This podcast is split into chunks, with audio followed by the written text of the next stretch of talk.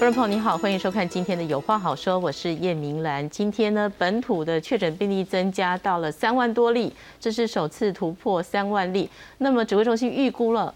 疫情会持续的往上走，下礼拜可能高峰单日呢就来到的十万例，而十万例是不是高峰呢？恐怕还要持续的做观察。另外，今天中重症呢也增加了七十三例。我们再看整体的疫情哦，现在指挥中心担心这个疫情的状况太急、太急、太快，所以也宣布了五月十二号开始快筛阳，如果是居家隔离、居家检疫期间快筛阳性，经过医事人员的确认，那么就等同于确诊。但是这个东西呢，如果双方有争议的时候怎么办呢？可能还是要去做 PCR。那我们再看儿童疫苗，现在说 BNT 的疫苗呢？已经确定要来到货了，可能就是五月中。那这一波莫德纳疫苗打气显然不如预期。莫德纳跟 B N T 家长该怎么选？到底要不要让小朋友来打呢？今天的节目我们持续的来关注，为您介绍三位来宾。首先欢迎中研院声音所兼任研究员何美香，主持人好，观众朋友大家好。是继续欢迎星光医院加医科主治医师柳鹏池，主持人好，观众朋友大家好。再次欢迎感染科医师林世碧，主持人好，各位观众大家好。好，我们赶紧来看今天最新的疫情状况。将一个个纸箱送进药局，这里头装的都是辉瑞口服药 Paxlovid。让轻症无症状的居家确诊者方便取药，中央开始配送口服抗病毒药物到各县市医院和药局。因为国内五号再新增三万零三十五例，其中又以新北市一万零一百二十二例最多，台北市六千四百二十二例，桃园也有四千八百七十二例。另外也新增七十三例中重症，有五例死亡，年龄介于二十多岁到八十多岁，其中有三人。没打过新冠疫苗，二十多岁的这位比较年轻的男性哈，那这位男性他是有这个脑伤后合并有这个慢性的神经系统的一个疾病，那也是气切之后长期卧床在使用呼吸器哈。三位哈这个五十多岁到七十多岁的这个个案哈，事实上都有这个癌症转移的一个病史哈，那有的有合并。中风或糖尿病或心血管疾病等等。今年截至五月四号，本土病例已经达十七万六千两百一十三例，无症状者高达百分之九十九点七五。面对本土疫情持续暴增，指挥中心宣布，未来居家隔离、自主防疫、居家检疫对象使用家用抗原快筛试剂检测为阳性，而且经过医事人员确认后即为确诊。五月十二号开始实施。哦，被确诊的哈，他是阳性，那医师也认为他可能是是哈是在症状各方面判定是阳性。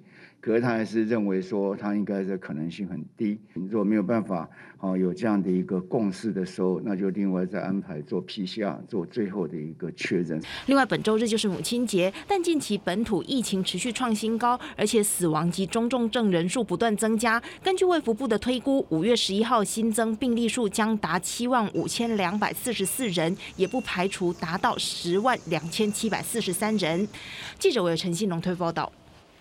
来看一下今天的数据，我们看到了本土病例呢是三万零三十五例。那么看到了呢，这本土个案的分布线是哦，新北还是最多的，已经超过一万例了。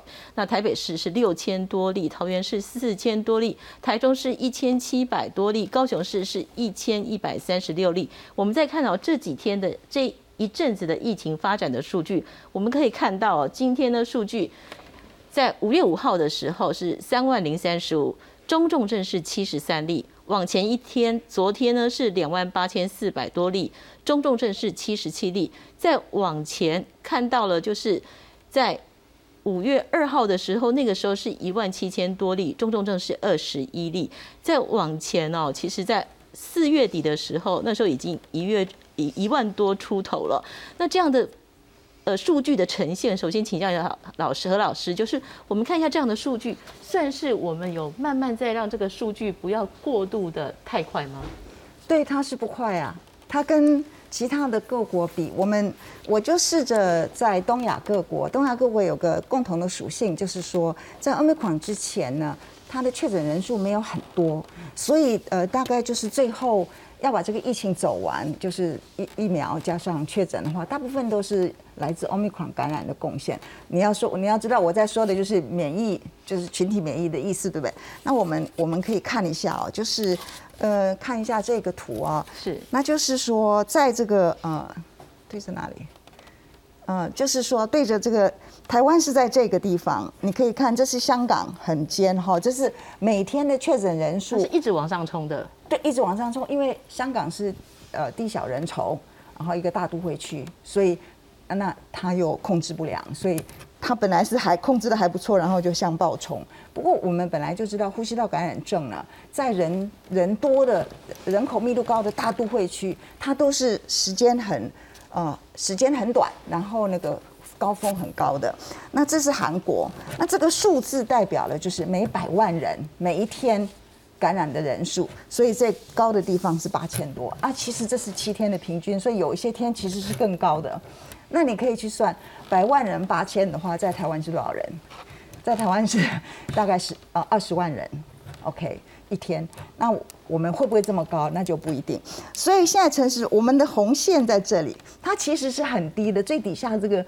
看起来是第二个第二个线这这个地方，你看它这样子上去的速度，它其实是一个很慢的速度。那陈部长说，我不知道他是根据什么数字预测下礼拜会到十，他是说多少？十万哈。十万的话，十万就等于说每天是有四千人，四千人就是大概就是新加坡这个数字到这里，下礼拜就要冲爆冲到这里，不大可能。为什么？它可能以原来你可以看刚刚那个图，开始是比较上去，可是呢，我们台湾人有个特性，台湾人的特性就是说，人数一多的时候，每个人就自动躲起来了。呃，指挥中心没有要你不开音乐会，呃，国家音乐厅所有东西都关了，指挥中心没有告诉你不要内用，一堆餐馆就是不不准内用，所以这些就是 NPI 的意思。NPI 当然可以使使这个。疫情缓慢，稍稍舒缓一下。对，那即便好，即便下个礼拜，或是下个下下礼拜，或是哪一天，到了一个数字，不管它是哪一个数字，在我们这样子的状况之下上去之后，因为是 MPI 嘛，那你 R 值就会小掉了，它可能会下降。那个是我叫做假象的假象的高峰，因为你一松了，你看哎下来了，大家就再放松一点，就大家出去吃饭或者什么，它就会上来，所以。这是一个蛮蛮有趣的现象哈。那我们看一下，这里还有一个是，一个就是刚刚看的就是几个国家嘛，南韩、香港还有新加坡在这里。我们看一下日本，日本就是很有趣，这个它一点都没有高峰，它每天的确诊人数呢，在二月份的，就是这个滴滴的这个，在二月份的时候呢是几百人而已。可是你若是回去二月二月份的那那几周，你去找。东京跟大阪，他们是呱呱叫，因为他们的医疗量能是不足的。所以意思是什么？意思是告诉我们说，其实每个疫情，根据那个都会区一个生活圈在走它的路径。所以我们再来看一下台湾各县市，这个是各县市，这是每个县市的人口。好，这就是上面几个比较。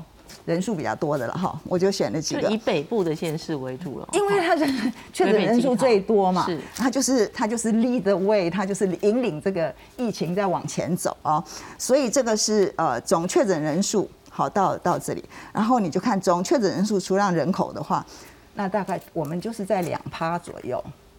那我们预测这底下这些就是我们刚刚这些东亚国家哈亚洲国家，它现在的确诊总人数，那大概都是像越南十趴，马来西亚十三趴，香港十五点八，新加坡二十，呃，南韩是三十四，所以那日本就是六点三，六点三，日本是个艺术，它真的是一个，它我们很无法解释，呃，不晓得是它的民情、它的基因，还是它的什么东西。因为他也最近也做了一个血清流行病学调查，他说我们的我们的这个很少，什么四五趴这样，就是基本上没有更多了，没有比这个确诊的人更多，这是让我们很纳闷的哈。所以我觉得比较像的，我们应该就是比较像新加坡啊，我们有一点像日本的话，就像日本好了。新加坡到了百分之二十哎 啊，对，我们可能要到十五了。十十五十十五一直是我陈部长，我我一直也差差不多觉得是十到十五啦。那这个都是猜的，我们没有没有什么。那所以你这样子去看的时候呢，那这个就是呃每一天的确诊比嘛，哈，你你这样子去看，那这个呃每百人的确诊人数，这个这就是我们刚刚说每天会是多少。现在我们已经到了两千人了，在北北就是北北基的地方然，后这个趋势也还是会继续走，就会继续走，可是慢，慢因为它我们除非哈我们改变我们的生活形形态，它其实是蛮慢的，所以什么时候会到一个高峰？真正的高峰是什么？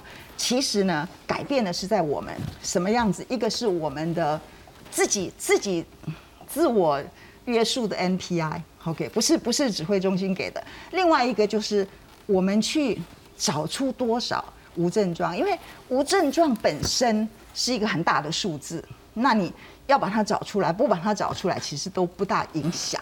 好，所以那你找多了，你的数字就多；找少了，数字就少。这是就是在这一个地方啦。所以，呃，我就是我们要看一下，就是说日本它可以，它现在日本它没有上去，可是它也没下来，它下来很慢，很慢很慢，我们下来也会慢。依我的本来的判断是，我们会上去还算蛮快的，可能像南韩啊什么这样上去，或新加坡这样上去，然后我们下来会很慢，因为我们是上去的这个 driving force 是北北基嘛，那就上去了。然后呢，我北北基要下来的时候，其他的地方就出现，好，就是中南北、中南部啊，它就然后它就会慢慢下来。是不过，假如我们又多了一些人的因素，哈，那就我的更慢了我的猜测，对，就会更慢，然后就更不平，更不平了，因为我们可能会松自己松松绑绑的，就是松一点，紧一点，松一点，紧一点，所以，呃，会是怎么样？要看啊，真的是大家说他就有 model 在做，我看了 model 怎么做哈，就是看数字在对，做。我我们来看一下，就是其实有一个未未来的推估哦，就是说这个是今天行政院会上是卫福部报告的，是。他说就是五月七号新增发病数中位数可能就是三万七啦，是。那就是两万九到四万七。是。五月十一号是七万五中位数，那可能是五万四到十万哎、是，他就是一直上去。我想我在想，他可能没有去。我认为，呃，我们的人哈，因为你看，可能每一天会会上上下下，就是仔细看。但是我的看法是，我们自己很多做了很多约束，那个可能会慢慢的呈现。那我们到底要不要自我约束呢？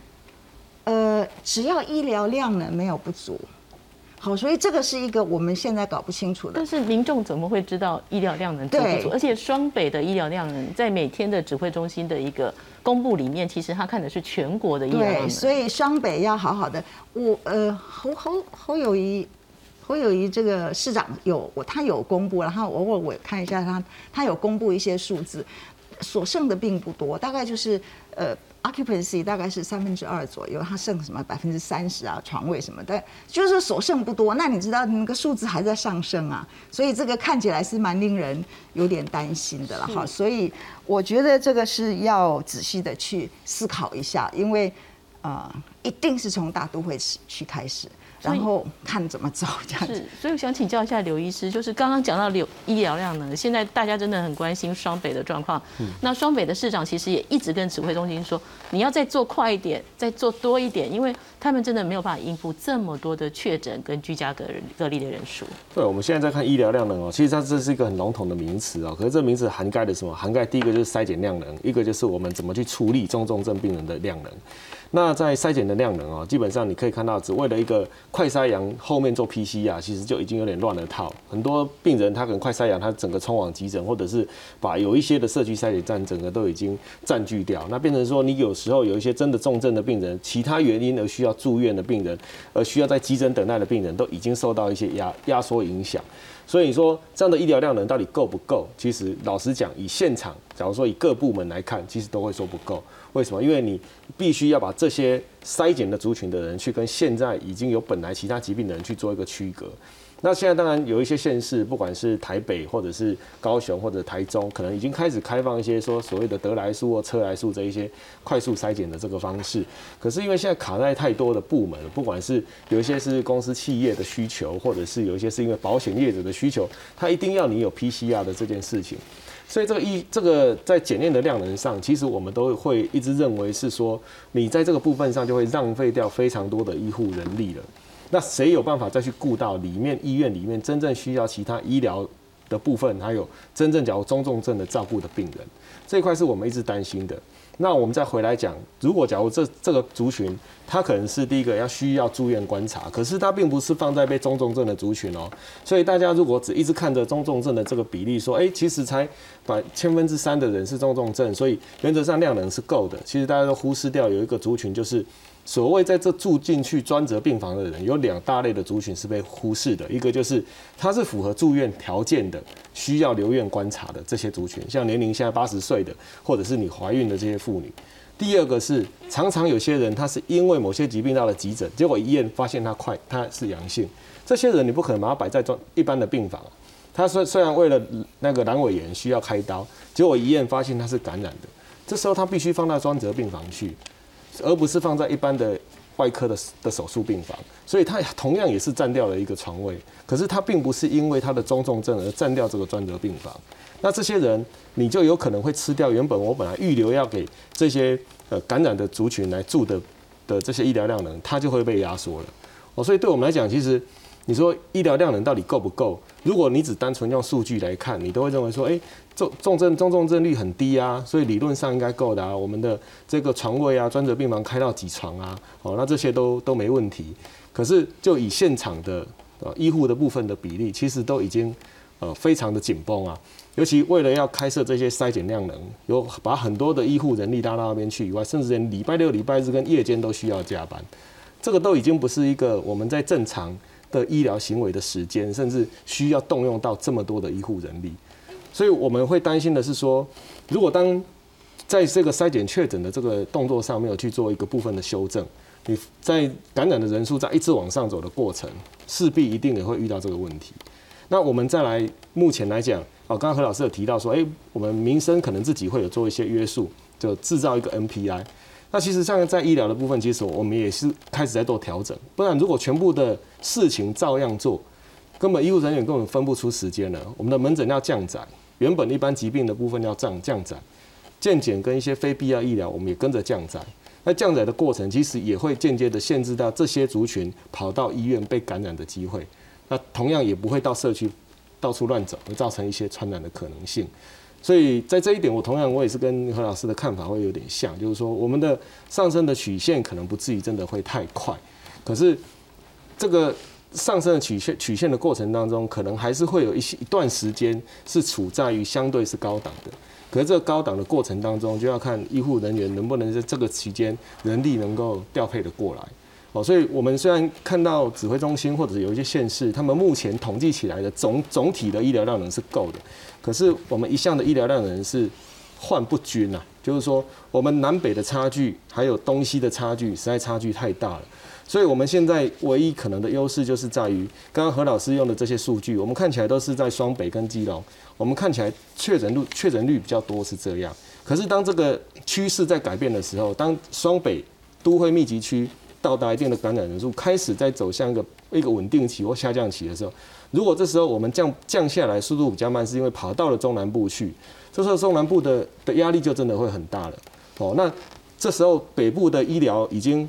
已经到紧绷点，你又不可能说我们北部的医疗人力下去支援南部，这时候就变成南部要用仅有有有限的这个医疗资源去应付，像新北一样，好或双北一样这样子百分之十五或百分之二十的感染人数的时候，就一定会出现一定程度的一个压缩跟影响。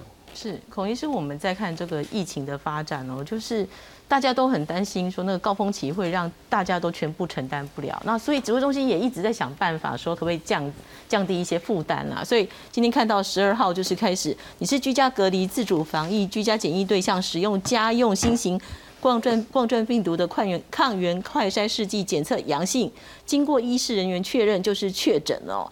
那但是你还是不可以外出哦，所以你要透过一些。A P P 或者是远距医疗视讯，医师确认快筛结果进行评估解通报，然后后续再报卫生局。然后呢，如果民众或是医师在评估过程里面没有共识或有疑义，你还是要通知卫生局安排 P C R 的裁剪。所以，回是我们再看这一波，今天已经突破三万人了，那又预告说下礼拜可能会到十万。那来看的话，应该要怎么调整可能会更好一点？我先说一个，今天这个其实就是终于在某一部分的人，就是快筛就算确诊了，不用再去做 PCR 了。可是他一开始我觉得还是有点保守，他就是只限定大家看清楚。我今天我跟医师们 讨论了一下哦，他只限定第一个是居家隔离的三加四，大家知道吗？居隔三加四，好，前面居家隔离三天嘛，然后自主防疫是后面四天，好，这两块，那你万一快筛阳的时候，可以这样子直接算确诊。还有后面后面是检疫啊，居家检疫就是国外回来的，我们最近刚改成七加七嘛，哦。我我确定了，是前面七天才算哦，后面七天不行算。我问过了哈，前面七天，所以它其实开的很窄，其实就是这两个三加四天七天，总共就这这一些人符合这个。那我觉得阿中今天解释的是说，这些人因为他有接触史嘛，他染疫风险比较大，然后假如再加上那个快筛阳，应该是比较能确认，为阳性会比较少。所以大概是要从这些人开始先试行啊，哈。可是我们医师看的这个条文，其实都有一些呃问号，就是诶，我我要怎么用健康益友 A P P，或是透过远端视讯来帮你确认你做这个快筛是阳哦？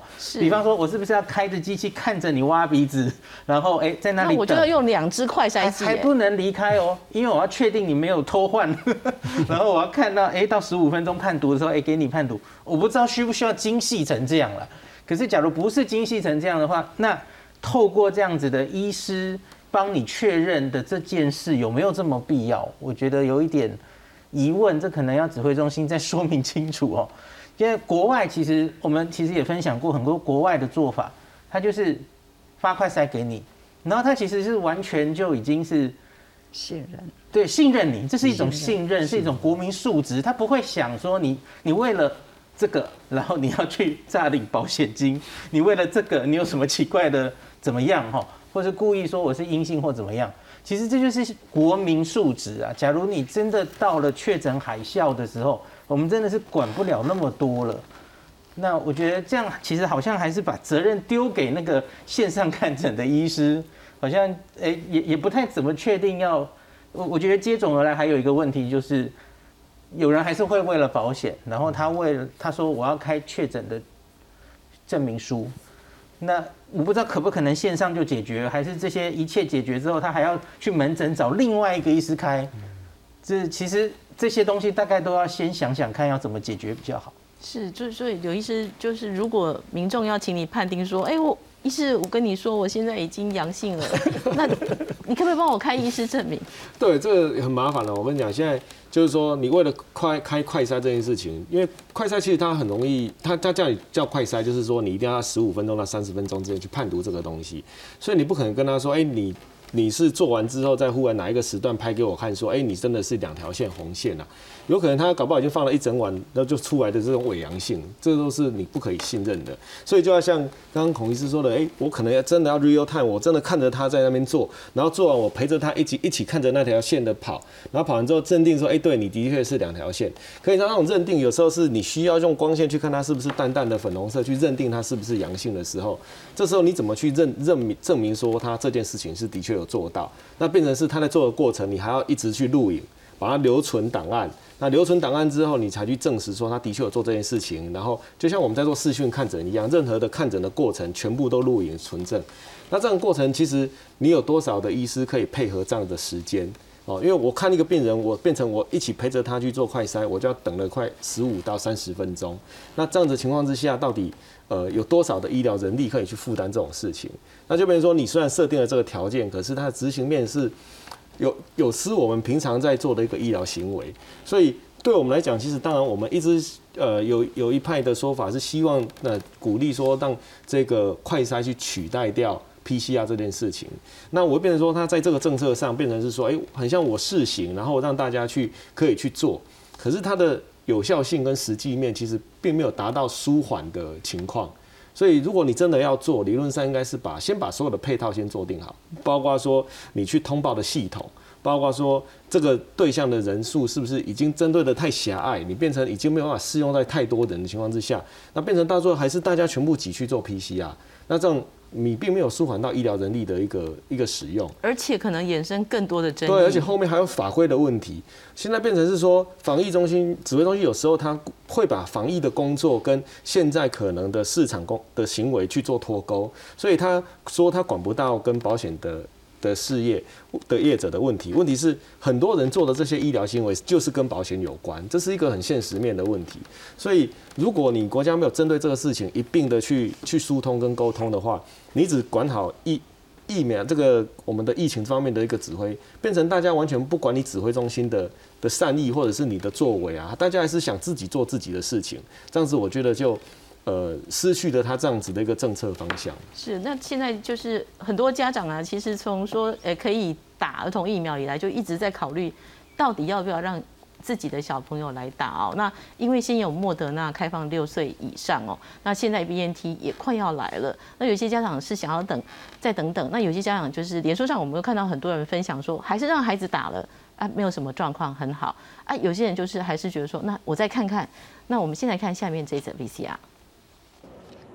台北市新义国小人员五号一早忙进忙出，这里是台北市首间为六到十一岁学童施打半剂莫德纳的示范学校，但全校八百多位学生中，只有一百七十九人愿意在校施打，占百分之二十二。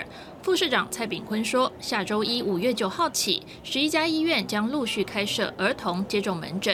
我们已经调查回来的五十所学校当中，有意愿要在校接种的。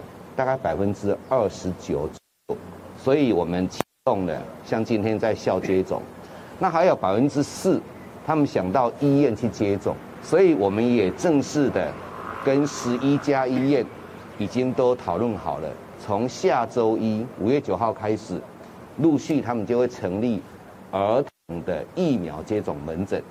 周四首日开打的花莲县也有同样的状况，全县孩童施打意愿只有不到两成四，而台南市目前有意愿施打莫德纳的学童也只有约三成六。就是我觉得样本数参考值啊，样本数参考太少哈。说莫德纳的副作用会比较显著一点，所以我选择会再稍微等一下，等 BNT 开放之后，让小朋友去施打 BNT，然后希望它的副作用可以少一点。不少学生家长希望让孩子打 BNT，指挥中心证实，儿童 BNT 疫苗七十七点七六万剂，预计五月十一号将从德国法兰克福起飞，十二号运抵台湾，将可供国内五至十一岁的儿童施打。儿童剂型，它大概它的剂量是成人的三分之一。那预定五月十二十二号能够到台湾，那可供辉瑞，这是五岁到十一岁儿童接接种基础剂。那基本上我们会把相关程序完成哈，那就会启动家家长的意愿调查。陈世忠表示，这次向德国订购的 BNT 疫苗将分两批运送，成人剂型一百八十五点七万剂，预计五月九号抵台，可以供成年人以及前两剂打 BNT 的青少年接种第三剂。接着，七十七点七六万支儿童剂型 BNT 疫苗抵台后，指挥中心将请教育部再次启动国小家长意愿调查。儿童 BNT 最快渴望在五月下旬开打。记者温正恒、温家凯、郭炳慈综合报道。是，现在何老师那边哦，他手头上有一些那个莫德纳疫苗跟 BNT 疫苗这个相关的数据跟分析，老师可以跟我们分享一下，到底我家长要看打孩子要不要打这件事情的考量点是哪些？这个其实是这样子，这两个疫苗它在呃美国政府给 EUA 授权的时候都没什么资料，就只有抗体的资料，就是说抗体，我的抗体是在小孩子是跟大人一样，那这样就够好了。哦，所以因为没有办法，小朋友你再去做临床试验，看它实质的效果就就不行。就是说，我们已经到了现在知道说，抗体的高低是跟保护性是成正比的。大概我们就以这样子来说的时候呢，呃，那因为辉瑞是先被给一位，所以就有使用现阶段使用的经验就比较多。那美国的资料就看一下，就是说。因为不管怎么样，这个是早期的疫苗，那呃是根据早期的这个病毒来做的嘛，好，所以呢，这个呃要来对付 omicron 的话，哈，你就可以发现说，上面这些实心的，就是啊十二岁以上，下面这些虚线的呢，就是十六到十五岁，呃六五到十一岁的小朋友，那这个是一一月份，这个是。呃一一月份那这是一月二十四号，就是三个礼拜的时间。那其实疫苗施打可能是早一两个礼拜了哈。那就是说，它就你可以看这个辉瑞疫苗这个保护哈，因为这个是 Omicron 流行期，所以保护的时间它就是一直降。降到你看这个地方几乎是零啊、十啦什么的，就就没有保护了啦。在一定的一定的时间之后，几乎是没有保护。所以那呃这样子的问题来说，那当然就说那就不好。可是通常保护感染当然是比较难，所以就有一个呃保护就是住院的资料。那这个是住院的资料，这个也是哈，这是在也是一个美国的资料哈，它是一个十周。好，十周，十个州，那美国的州几个州，十个州的这个啊监测的资料，那你就可以看说，上面这个是没有打疫苗的，下面这个是有打疫苗的，这是五到十一岁儿童的资料。那平均来说，哈，这个是每十万人，上面这个是每十万人十九点五个，十九点几个人的这个住院，底下这个是每十万人大概九，好，所以它还是有差距的，有差距，差距就是。这真正来说，差距就是说保护性是百分之五十。好，那你你说 百分之五十不大好，可是假如我跟你说，呃，没有打疫苗的这个住院率是有打疫苗的两倍，那你就觉得它很好用。所以这个是一个数字的游戏了哈。所以因为我听到有人说两倍，我就告诉他真正的数字啊，他你就看十万人里面哈，嗯，十几个人。然后这里还有一个很重要的数据，就是说。这里就是其中呢，百分之七十左右，就是六十九点几趴的人哈，其实都是有慢性病的小朋友。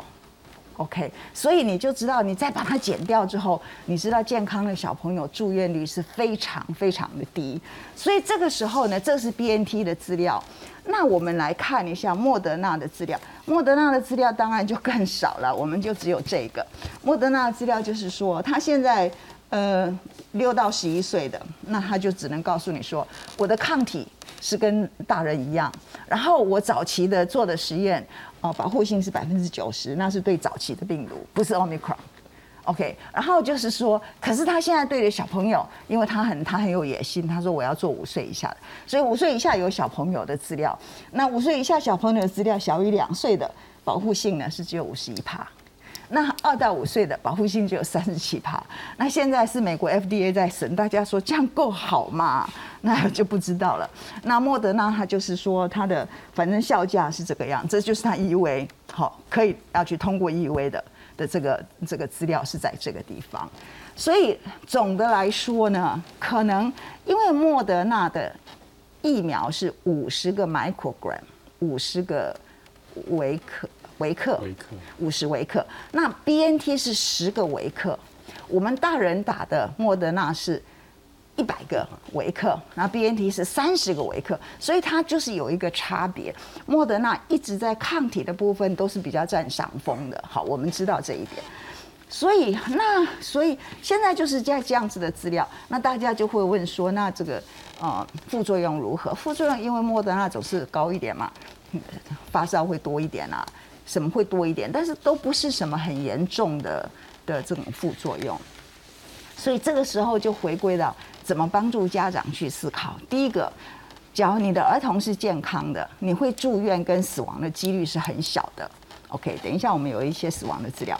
那可是假如你的儿童，这个就是我们刚刚看五到十一岁，哈，就是那个百分之七十的人都是有慢性病的，这些就是慢性病。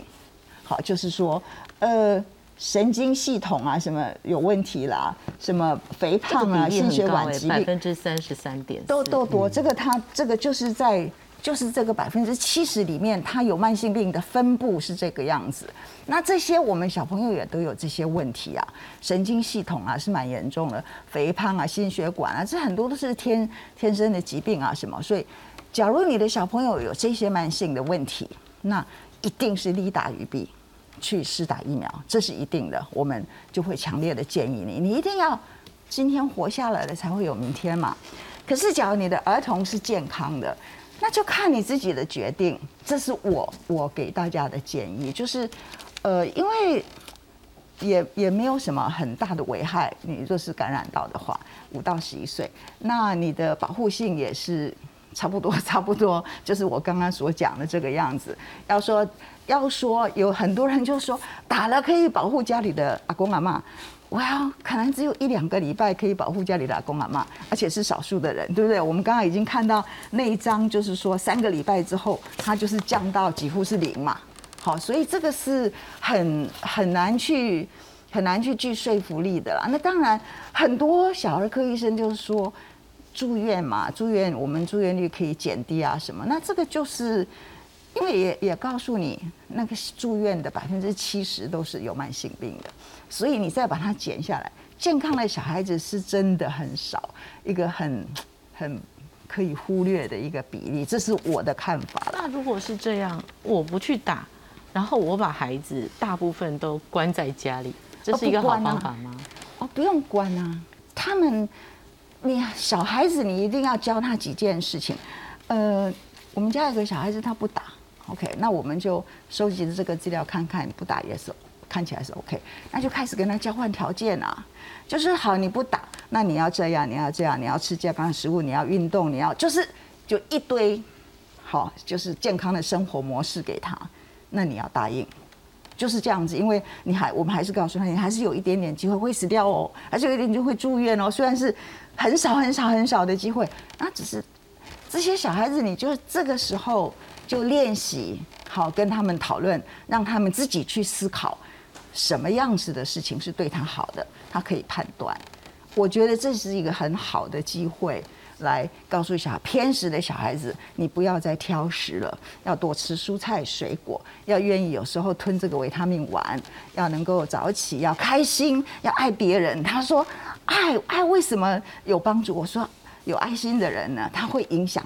他会让你很开心，他会影响你的免疫力。什么？就是这是确实是这个文献在说，我们就告诉小孩子，我这也是一个办法啦。就是呃，有很多，就是你要到达一个地方，有很多条路可以走啦。是，呃，当然我们在看这个儿童疫苗打不打哦，我们稍后可以继续讨论。但我们现在要再来看一个，就是全球疫情哦。今天行政院会的报告是说，这个全球的疫情是稍微趋缓，但是呢，同时我们也看到新闻说，又有新的变异株出来。那这个到底是怎么状况？这个变异株会不会让整个疫情又大流行起来？来看下面的 VCR。美国自从二零二零年初新冠疫情爆发以来，经过两年多的时间，病故人数已达九十九点六万人。另外，超过八千一百六十万人确诊，双双位居全球之冠。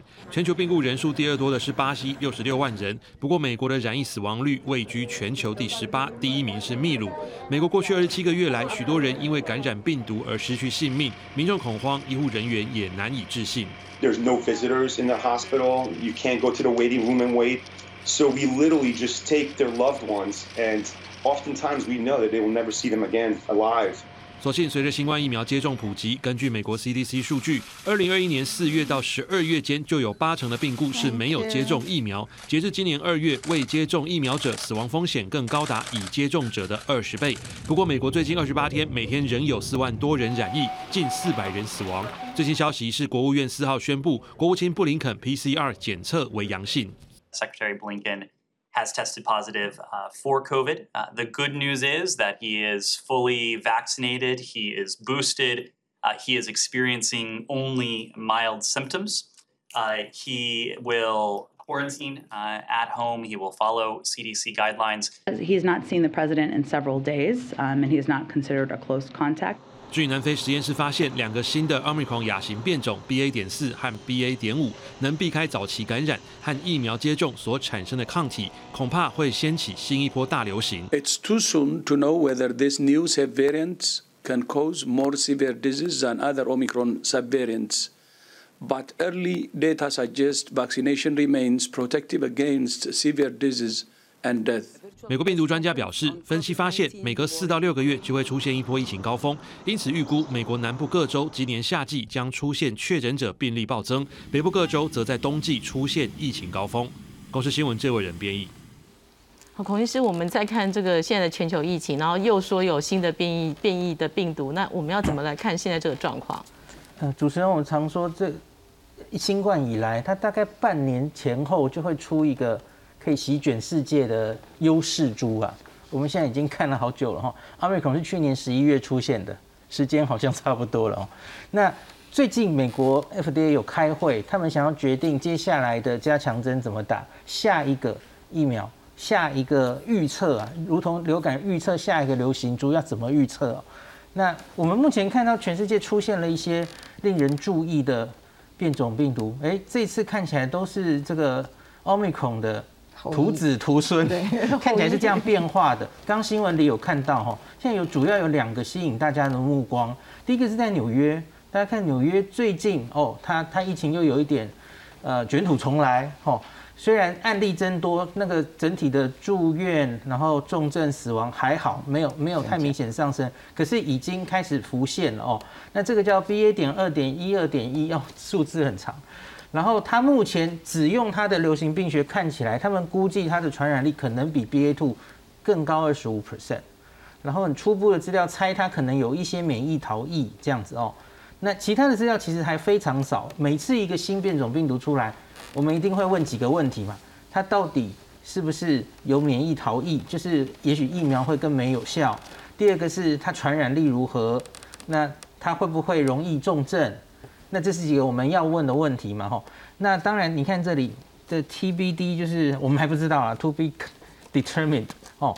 那这个前面两个是我们已经有一些资料，现在台湾流行的 BA two 啊，吼。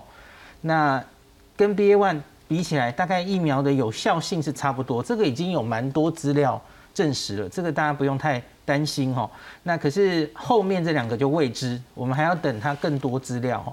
那还有一个就是 BA 四跟 BA 五，这个是在南非，南非当地，南非现在是冬天哈，南非也又开始了一波，前面相安无事度过了 BA one 之后，那是现在 BA 四跟 BA 五开始崛起哈。目前估计他们看那个流行曲线，也许它的传染力是比 BA two 高十 percent 左右。当然这些数字我觉得都可能还是会变了哈。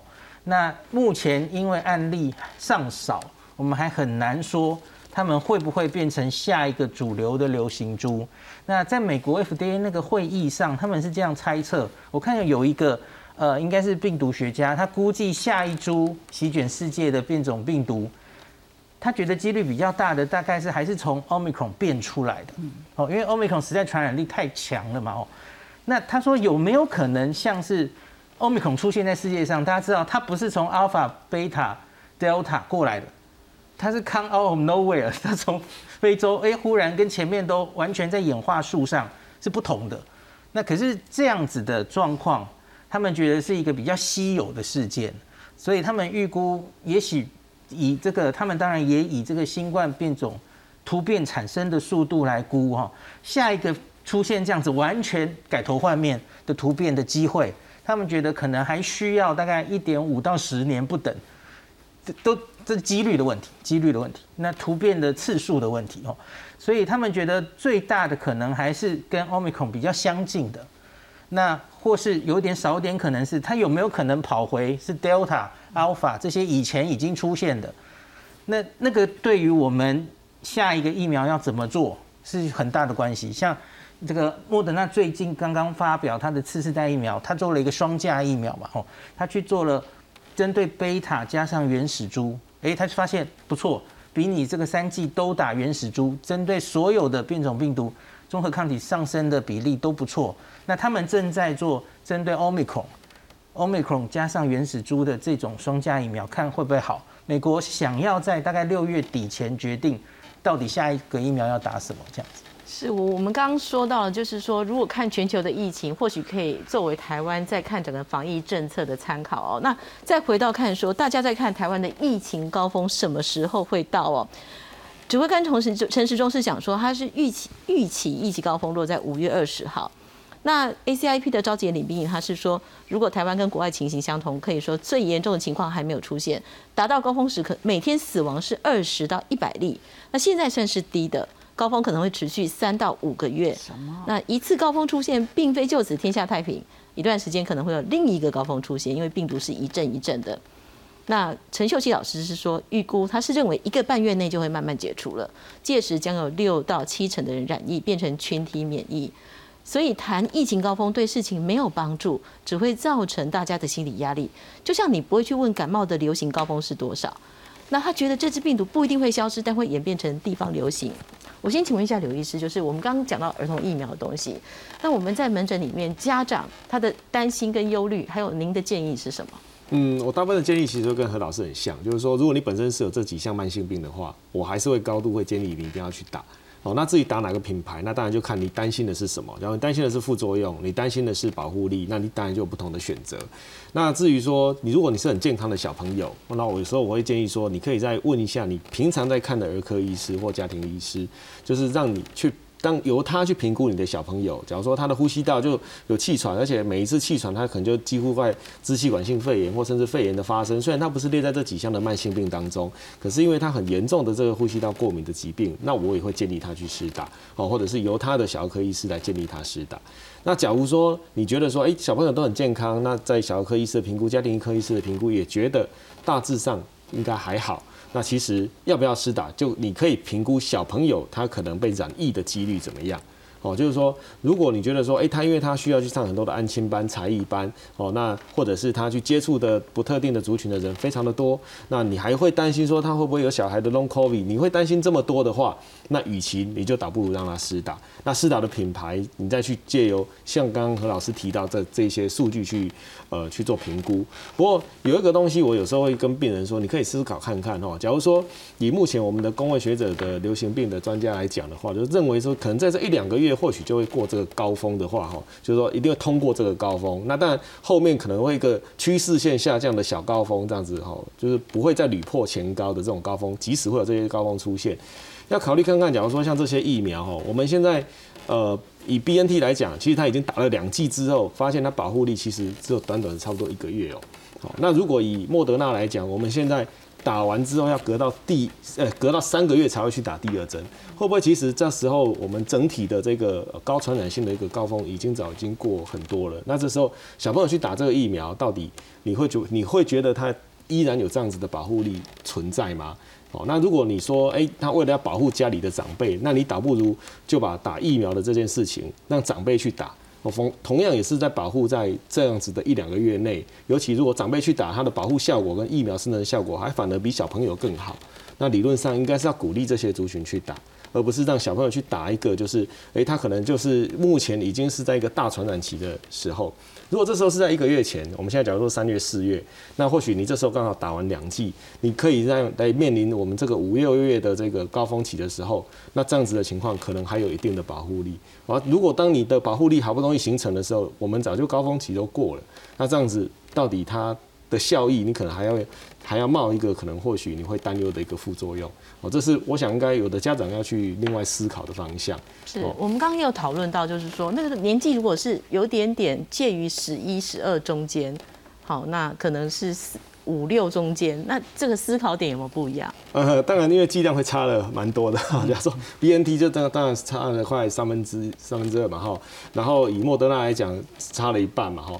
那我我的建议都会这样啦。假如说他已经想要打了，那差一点点，他可能就要十二岁，我还是会依照这张图会告诉他说，哎，看起来这十二岁以上他的免疫抗体生成的效果会会相对会比五到十一岁的生成的效果会更好一点的哈。那我就建议说，那你倒不如就这一两个月稍微就。是自我保护的部分稍微努力一下，那等到十二岁的时候，你就去打哦足剂量的这个疫苗哦。那如果假如说你还隔很久，然后隔十个月、十一个月才会到十二岁，那你现在想要这个时间先打度过去，那你又很担心他过感染的话，那当然就还是优先是施打现在的所谓的相对低剂量的一个部分。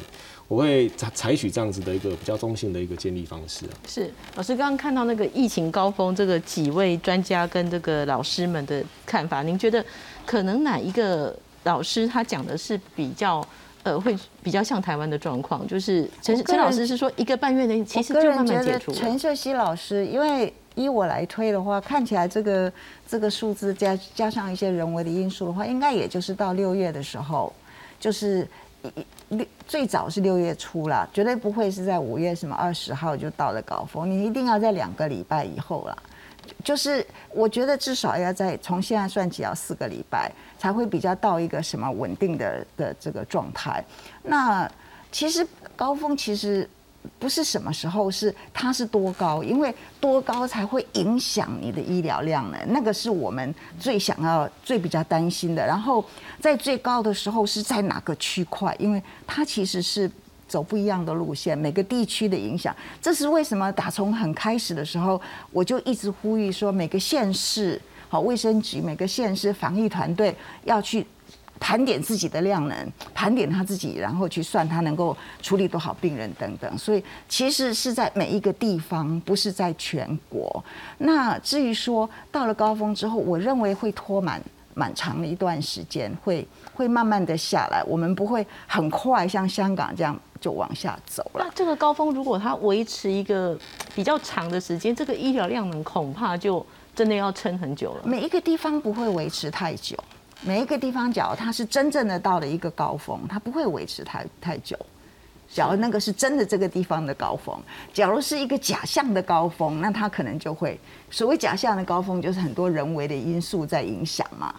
那那你就你就比较难预测了。是，所以就是孔医师，我们在看，就是刚刚老师说是要看地区，那我们可以说现在其实双北其实它已经慢慢走向它的高峰了。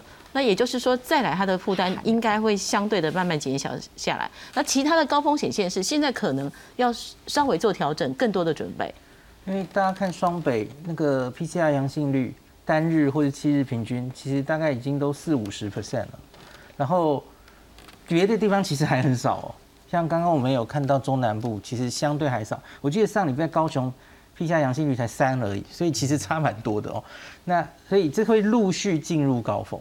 大概这样哈，那所以，我我从别的国家，刚刚老师有秀一张，我我我抓了更多国家了哈。我们常常说，我们不希望像是这两个高山，对不对？我们希望像是纽西兰或是新加坡，它上去，然后它在某一到的高原的地方，然后它停住一阵子哦。那这个一阵子，大家我去抓了时间轴啊，大概都是一个半月。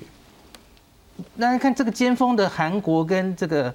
香港是来得快，然后下来也快，因为他们噼里啪啦就一次把可以感染人感染的差不多。可是这个实在是太高了，你会冲垮医疗量能，这是我们不希望的嘛。所以大家看到压到比较像山丘的，就是我们想走的路，就是压平曲线的这条路。那看不管是这几个国家哈，还有老师刚刚说的日本，其实都花了比较久的时间下来。像日本高峰其实是二月一号就到了。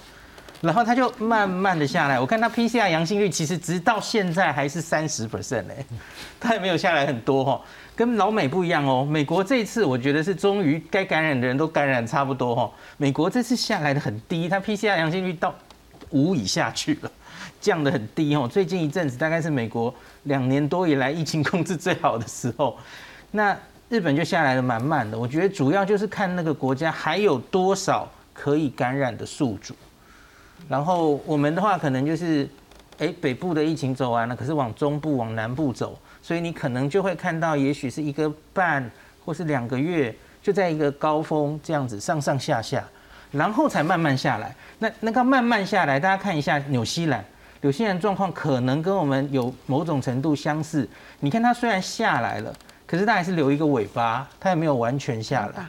呀，那。其实其他国家又何尝不是嘛？吼，都其实下来的就是后面还留一个长长的尾巴。可是，一旦已经这样下来之后，就已经过了最危险的时候了。那个医疗量能的最大的压迫的时候已经过了。那人民其实也已经习惯，不会因为这个确诊就大惊小怪。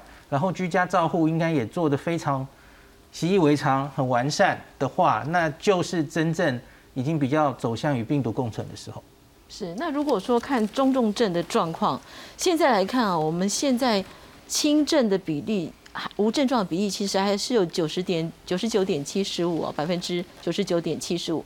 那中症呢是百分之零点二二，重症是百分之零点零三。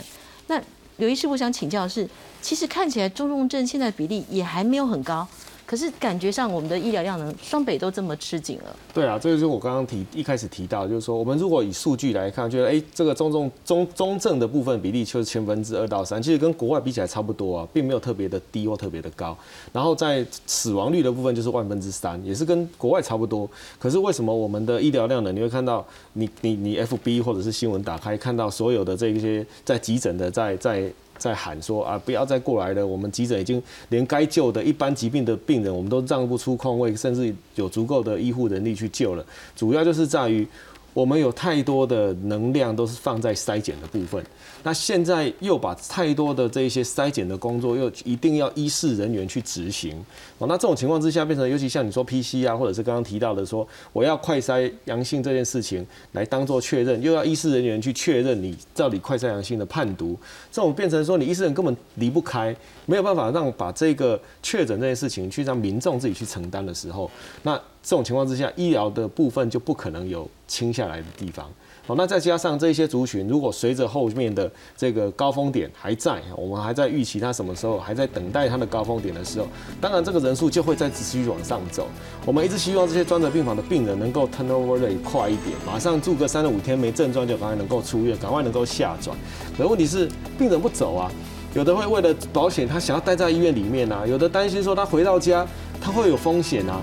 所以他就真的就待在医院里面，然后不然就是说他一定要等到他的居隔单那个可以下转的解解隔单，他才愿意走。这个都是我们在医疗看到的问题。